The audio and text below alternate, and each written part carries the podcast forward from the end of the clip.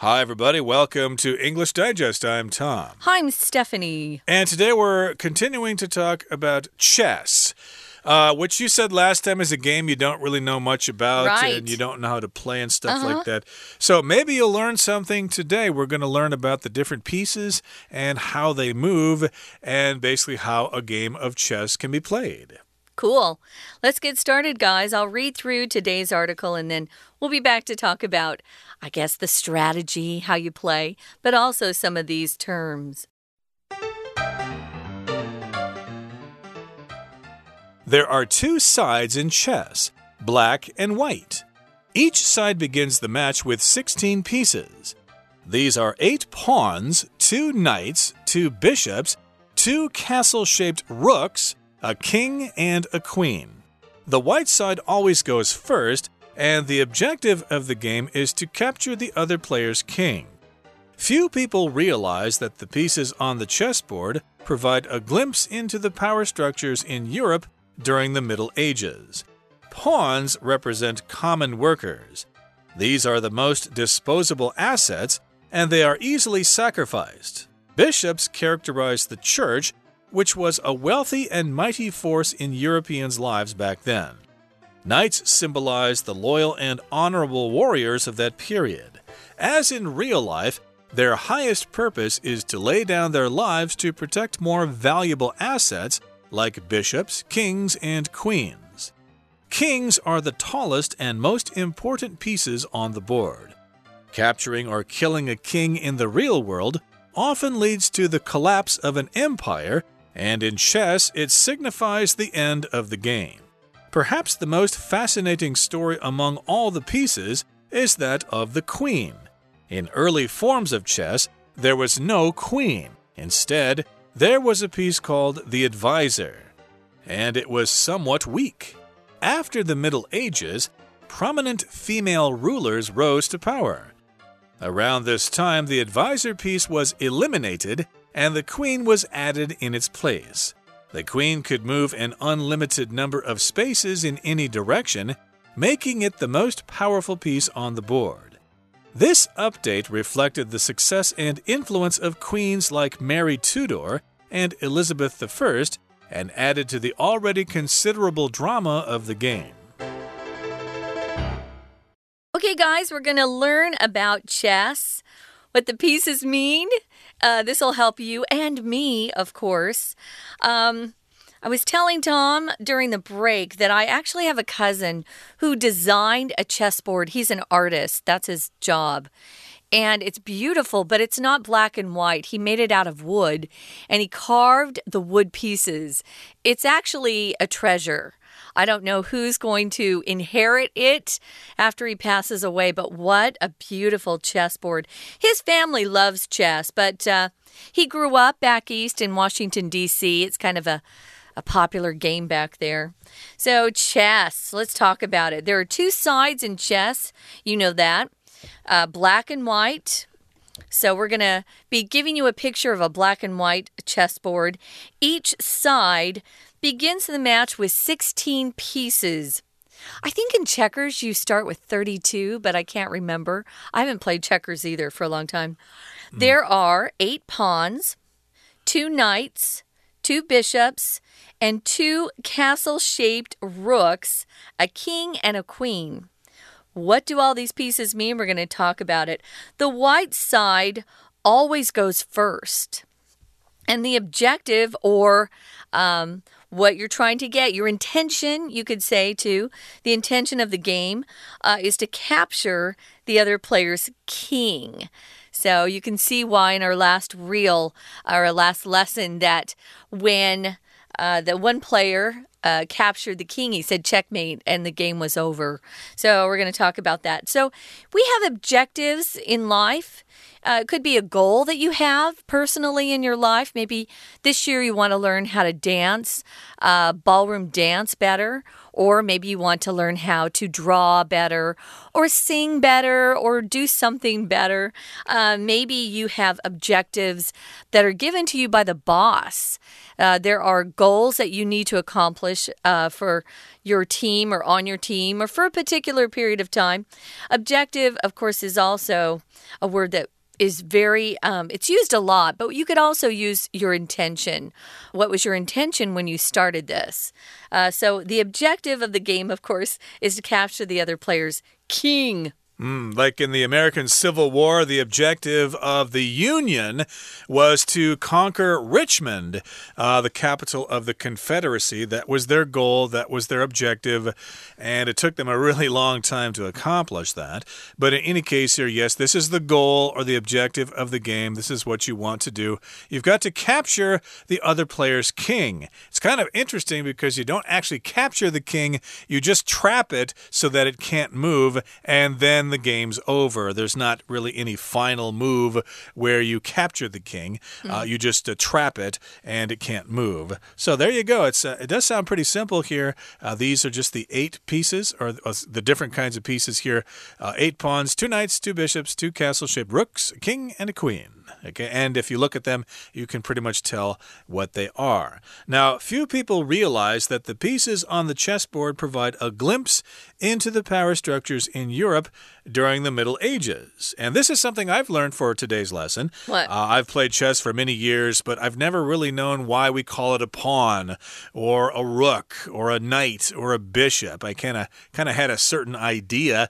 Well, a bishop isn't that like in the Catholic Church or something? Yeah. Uh, isn't a pawn basically just someone you use for your own purposes and you sacrifice that person?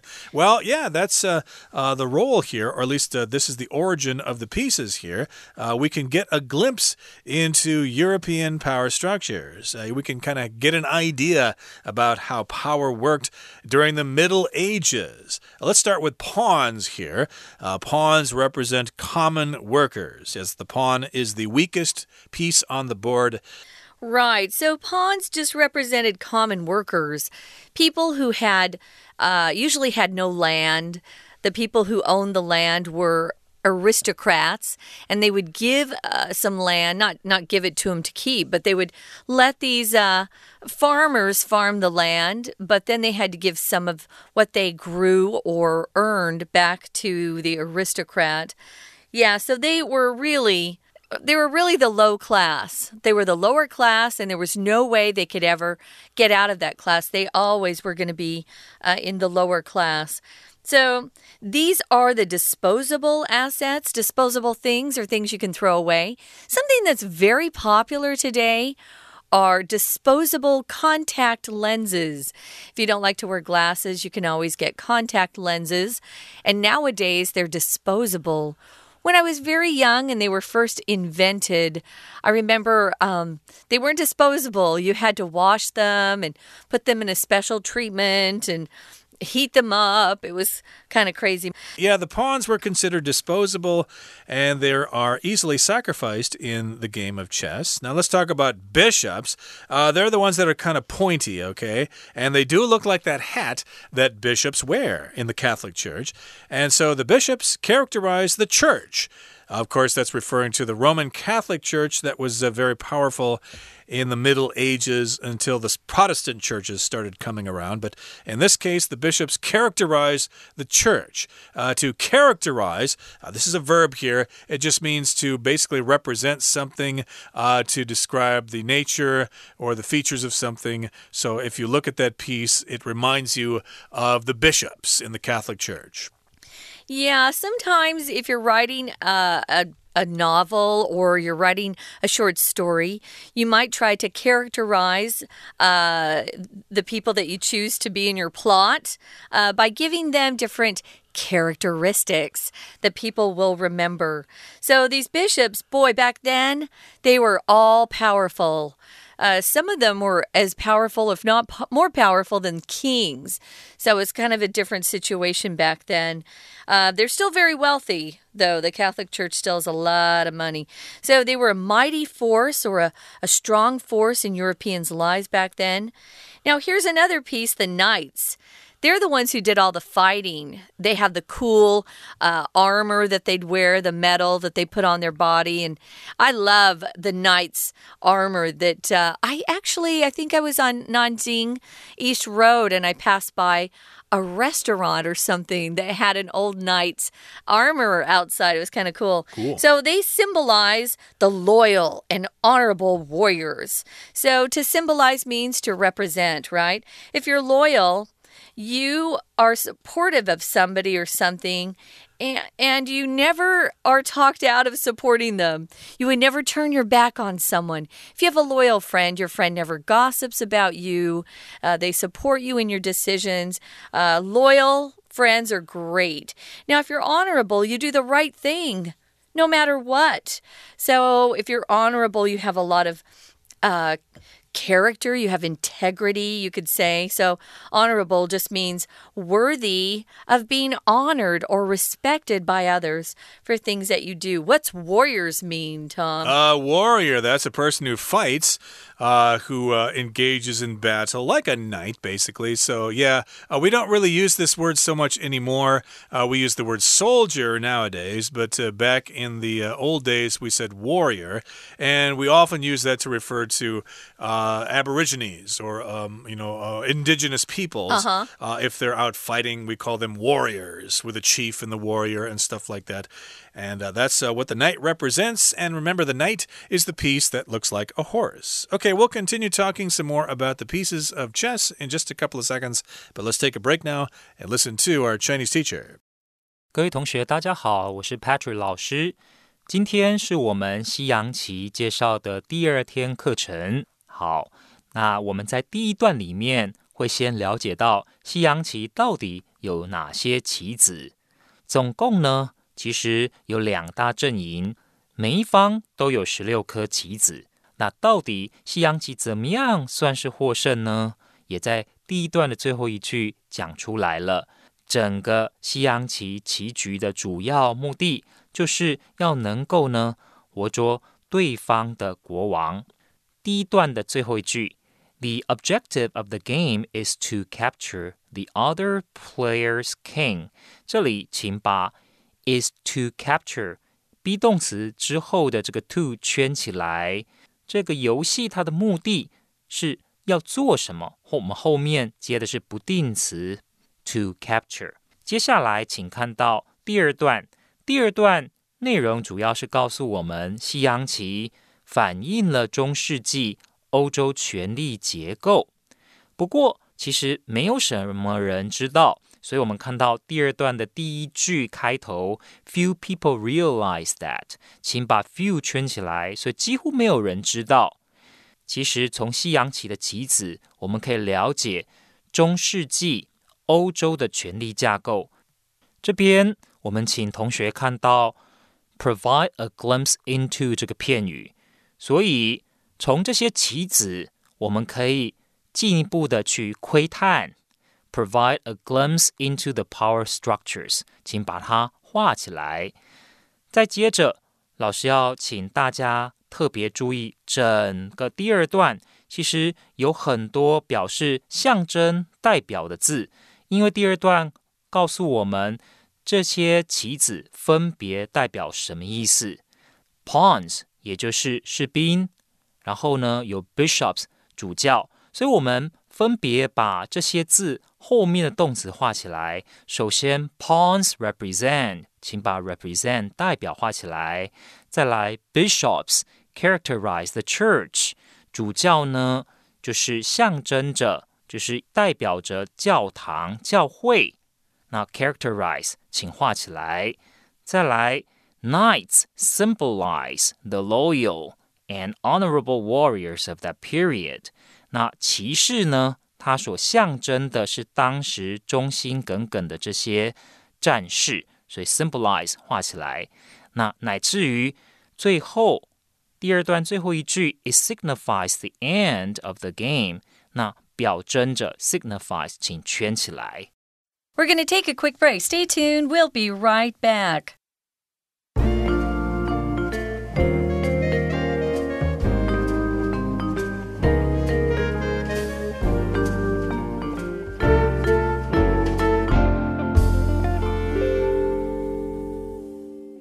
Welcome back, guys. We're talking about chess, kind of breaking down the pieces and uh, some of the ways you can play this game. For me, who is not very familiar at all with chess, it's a good lesson for me to learn more. We've got uh, 16 pieces all together on that checkered board. Um, each side has eight pieces. So we've got eight pawns, two knights, two bishops, two castle shaped rooks, a king, and a queen. And if you're using black and white uh, colors to play the game, or your chess is black and white, the white side always goes first. So that's interesting. I don't know if it matters because I don't play chess, but sometimes it matters in sports whether you get to go first or not. Um, the objective or the goal of the game is to capture the other player's king. The king is the most important piece on the board. So that makes sense. So once you capture the player's king, the other player's king, uh, and that king can't move anywhere, you've won and you say checkmate. I've noticed too when I'm watching a movie or TV that where someone's playing the game of chess once they get that king, sometimes they knock it down. Mm. And then hmm. they say checkmate.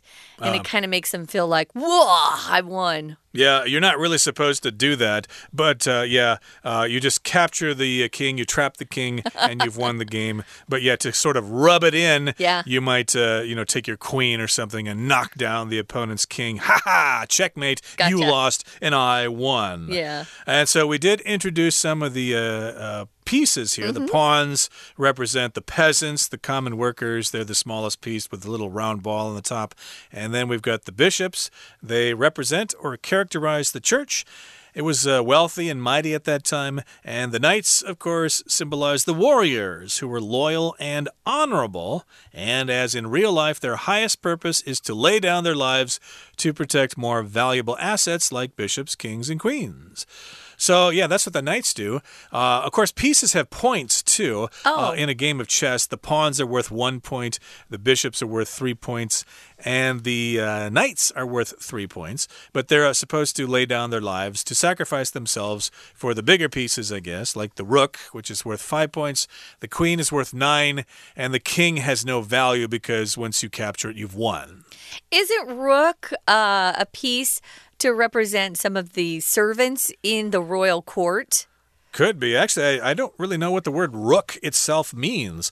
Uh, it's just that piece that looks like a castle and uh, you're basically you'll basically only see that word rook used in the game of chess. I can't think of any other place. There's a card game called Rook. Okay. Uh, we didn't play with face cards growing up, you know, with the the four symbols and face cards, because my grandma thought it looked like we were gambling, so we didn't do that.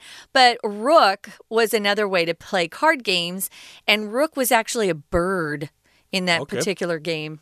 Oh, that sounds familiar. Yes, the rook uh, is a kind of bird. I think that was mentioned oh. in Macbeth, actually. But uh, in any case, uh, the knight is supposed to lay down his life. You're supposed to sacrifice yourself for more valuable pieces like the bishop, the king, and the queen. And kings are the tallest and most important pieces on the board. And capturing or killing a king in the real world often leads to the collapse of an empire and in chess, it signifies the end of the game. Yes, if you capture or kill the king, then you've won, you've conquered another country, and of course, that could lead to the collapse of an empire. Like, uh, what was it back in 1989? Uh, we had the collapse of the Soviet Union for various reasons. Uh, the USSR uh, just basically uh, disappeared, and it just became Russia after that. The collapse of the Soviet Union. And in this particular case, if you kill the king, it can lead to the collapse of an empire and that country will be conquered, or you or you have a revolution, or whatever. And in chess, it means or signifies the end of the game. I just want to mention here I'm in the dictionary, and rook is a black crow, a European crow. Um, and it also is a verb. It means to cheat somebody or swindle them or defraud them. In chess, it just says one of the two pieces of the same color that may be moved any number of unobstructed squares horizontally or vertically, uh, the castle. So, kind of interesting. Yeah, so it's actually a large black bird. But if you use it as a verb, you're trying to cheat somebody. So, rooks, yeah, it sounds like they can move around more um, freely than some of the other pieces. Right, that's the rook, uh, which we've been talking about. But uh, again, uh, if you capture the king, it will lead to the collapse of an empire, and it signifies again the end of the game. It means or indicates that the game is over. That's what signify means, basically to represent or to uh, uh, to make it known by a sign. You could use a sign to signify something. Yep, the word sign is part of the word signify. Yeah. So it just indicates the end of the game. And let's talk about the queen now. Perhaps the most fascinating story among all the pieces is hmm. that of the queen. Uh, it's the second largest piece on the board. In early forms of chess, there was no queen. Instead, there was a piece called the advisor, and it was somewhat weak. I did not know that myself, that there was a piece at one time called the advisor, which basically tells the king what to do. But after the Middle Ages, prominent female rulers rose to power. Yes, indeed, we've got lots of queens coming to power then, so they thought, hey, you've got to have a queen in the game of chess. So around this time, the advisor piece was eliminated. They got rid of it, and the queen was added in its place. The uh, queen basically substituted for the advisor. The Middle Ages dates back to about 500 AD. Um, to sometimes uh, even as far as 1450 or 1500. Things were kind of rough back in the Middle Ages. I'm glad I didn't have to live back then. But uh, because there weren't really any important or strong female rulers uh, during that time or before that time, they didn't really think about having a, a, queen piece. So in the Middle Ages, things started to change. And the advisor piece, as Tom said, was eliminated, they got rid of it, and the queen was added in its place. The queen could move an unlimited number of spaces in any direction, and it made it the most powerful piece on the board. Yeah, all of these pieces are limited by what direction they can move or how many spaces they can move. So the queen could do just about anything. Uh, this update if you update something, you come up with a newer version of something.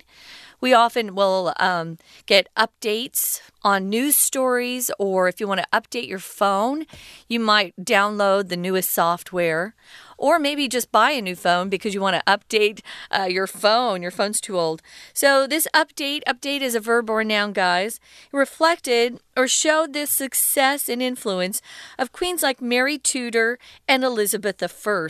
They were quite powerful, and as time went on, it, it, the queens got more powerful. Look at uh, Queen Victoria, who was very, very powerful. So, Mary Tudor and Elizabeth I, that's how you say that, because of those ladies, uh, we, we now have a queen as a piece on the chessboard. Right. And uh, yes, it does say the queen has an unlimited number of spaces, or can move an unlimited number of spaces in any direction. That's not exactly true. It can move diagonally and up and down, or left and right, but it cannot move like a knight moves. A knight moves two spaces forward and then one space to the right or left. So a okay. queen can't jump another piece? Uh, it can. It can. Oh, it can go over them. Cool. Uh, all pieces can go over other pieces. Mm. Oh no, actually, the rooks and the bishops can't. It has to be a clear path. Yeah. But knights can jump over other pieces. And yeah, I guess uh, you're correct that the queen cannot uh, go over pieces uh, either. Only the knights can do that uh, because horses can jump. You get the idea. Yeah. And there you have it. Those are how the pieces move, and the rest is up to you to actually set up the board and play a game of chess with one of your classmates or something. Uh, if the game of Weiqi is uh, too complicated for you, I understand Weiqi is more complicated than chess, but still, chess can be a lot of fun, and it's still quite popular. I understand it's quite popular in Indonesia as well. When I went there, I saw lots of people playing chess. Huh. But there you got it. We're at the end of our game, and it's time now to say goodbye. So let's uh, turn things over to the Chinese teacher first. 好，各位同学，在第一段的部分，老师讲到最后一句 ，The objective of the game is to capture the other player's king。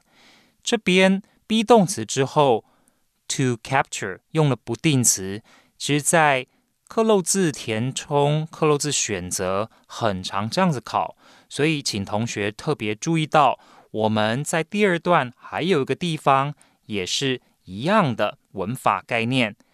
请看到，as in real life, their highest purpose is to lay down their lives to protect more valuable assets like bishops。这边就如同在生活当中，这些战士、勇士，他们最高的目的 is to lay down。也请把这个 to 圈起来，就是牺牲个人生命，保护更有价值的对象。包括说主教、国王等等。那再来， 请同学看到第二段最后一句：“Capturing or killing a king in the real world often leads to the collapse of an empire。”在现实的世界当中，国王如果被擒或被杀，会导致，请同学把 “leads to” 这个片语画起来，导致整个帝国就此灭亡。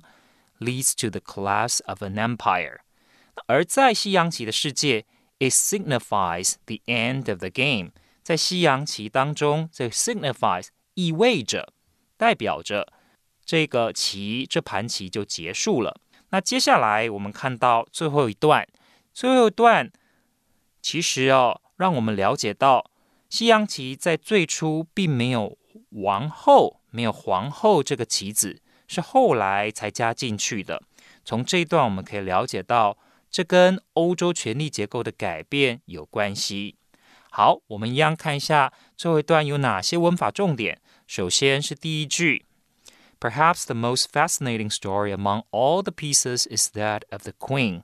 请同学把 that of 这个 that 圈起来。这个 that 是代名词，它所指的呢就是前面的 story。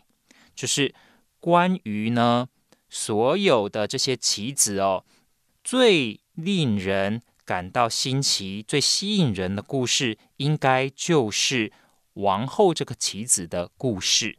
再来，请同学看到 “After the Middle Ages” 这一句，“Prominent female rulers rose to power”。Prominent，著名的、有影响力的、杰出的女性统治者。崛起，rose to power，原型是 rise，他们崛起。那最后还有个片语，请注意，around this time the advisor piece was eliminated and the queen was added in its place。请把 in its place 画起来，皇后呢被放到棋盘上，取代了原本的 advisor。in its place 就是取代的意思。以上是我们针对西洋棋第二天课程的中文讲解，谢谢大家。That is it for today's lesson. Thank you so much for joining us. And please, we beg you, we beseech you, please join us again next time for another edition of our program. From all of us here at English Digest, I'm Tom. I'm Stephanie. Goodbye. See ya.